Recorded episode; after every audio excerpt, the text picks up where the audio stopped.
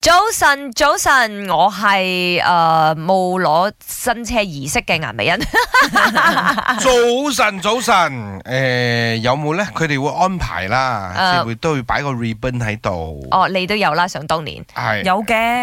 有嘅。你買車嘅時候，佢哋會係安排。有係啊，但係我我自問我冇特別咩嘅儀式感啦，嗰個時候吓，林生應該好耐都冇時鐵星走嘅感覺係嘛？係，我都好耐冇買車，啊 我 expect 你咁樣講啊，其 我實車都揸咗十年咯。嚇咁啊！我同阿欣舊年都換咗車嘅，嗯係咁啊都多謝嗰個叫做 S.A. 啦，即係個 salesperson 咧，嗯佢都好貼心，因為佢覺得話：，誒你買車係一件值得慶祝嘅事，嗯所以佢就綁咗一隻大 ribbon 喺我車度。係係我個車都嚇親有我，啦但係我自己就冇話即係啊大肆慶祝咁樣啦，因我哋為嗰時候我趕自 時間，我哋自己係嗯冇，但係咧，我想講翻時體先車呢件事啦。嗯如果我朋友攞新車啦，我係會戥佢高興嘅。應如果該佢應該值得高興㗎。係啊係啊係咪，先嗯如果佢叫我去，我有時間，我都會去為佢慶祝。同佢一齊分享呢份喜悅啦。係啊，好啦，其實點解我哋今日講呢個話題就話，誒誒你個朋友是鐵先出，你會唔會一齊去咧？或者佢約你去，你會唔會應承咧？啊只咁係樣上個星期啫，嗯咁啊就有段叫做新聞冇，又唔係新聞嘅，上個新聞啦，佢啊本來係純粹一個團隊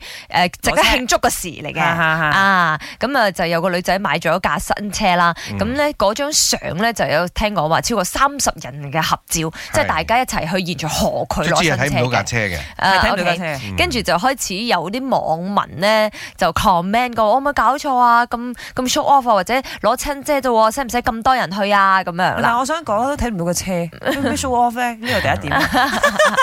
第二點就係，啊，就證明佢哋有好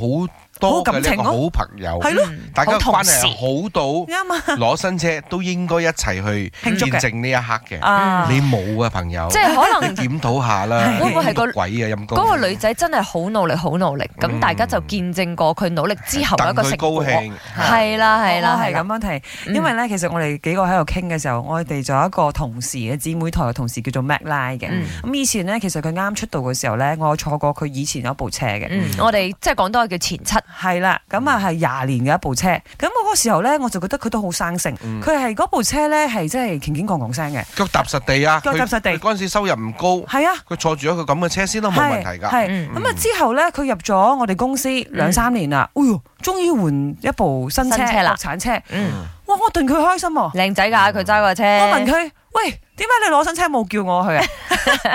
係，因為你睇到佢不斷地付成出、努力、成長，嗯。你梗係為佢高興啦。係喎係喎，咁我哋問下大家，咦，你有冇試過同朋友一齊去攞佢嘅新車啊？當時係點樣啊？或者你朋友追你去嘅時候，你會唔會去咧？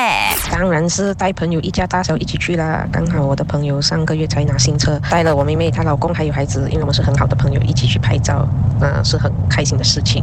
啊，我覺得咧攞新車係一件好高興嘅事嚟嘅，所以擺擺我同我朋友咧都會誒佢、陪我啦，我陪佢攞新車，因為我會等佢高興啦，係因為係啊 hit 咗一個 another milestone 啦。幾個月前咧就同朋友去攞嘅新車啦，因為朋友又好多年冇揸車啦，就驚佢啲擔心唔知慣唔慣啦，所以幫佢攞佢新車之後，幫佢揸埋翻屋企啦，所以佢新車就俾我開張咗啦，感覺唔錯。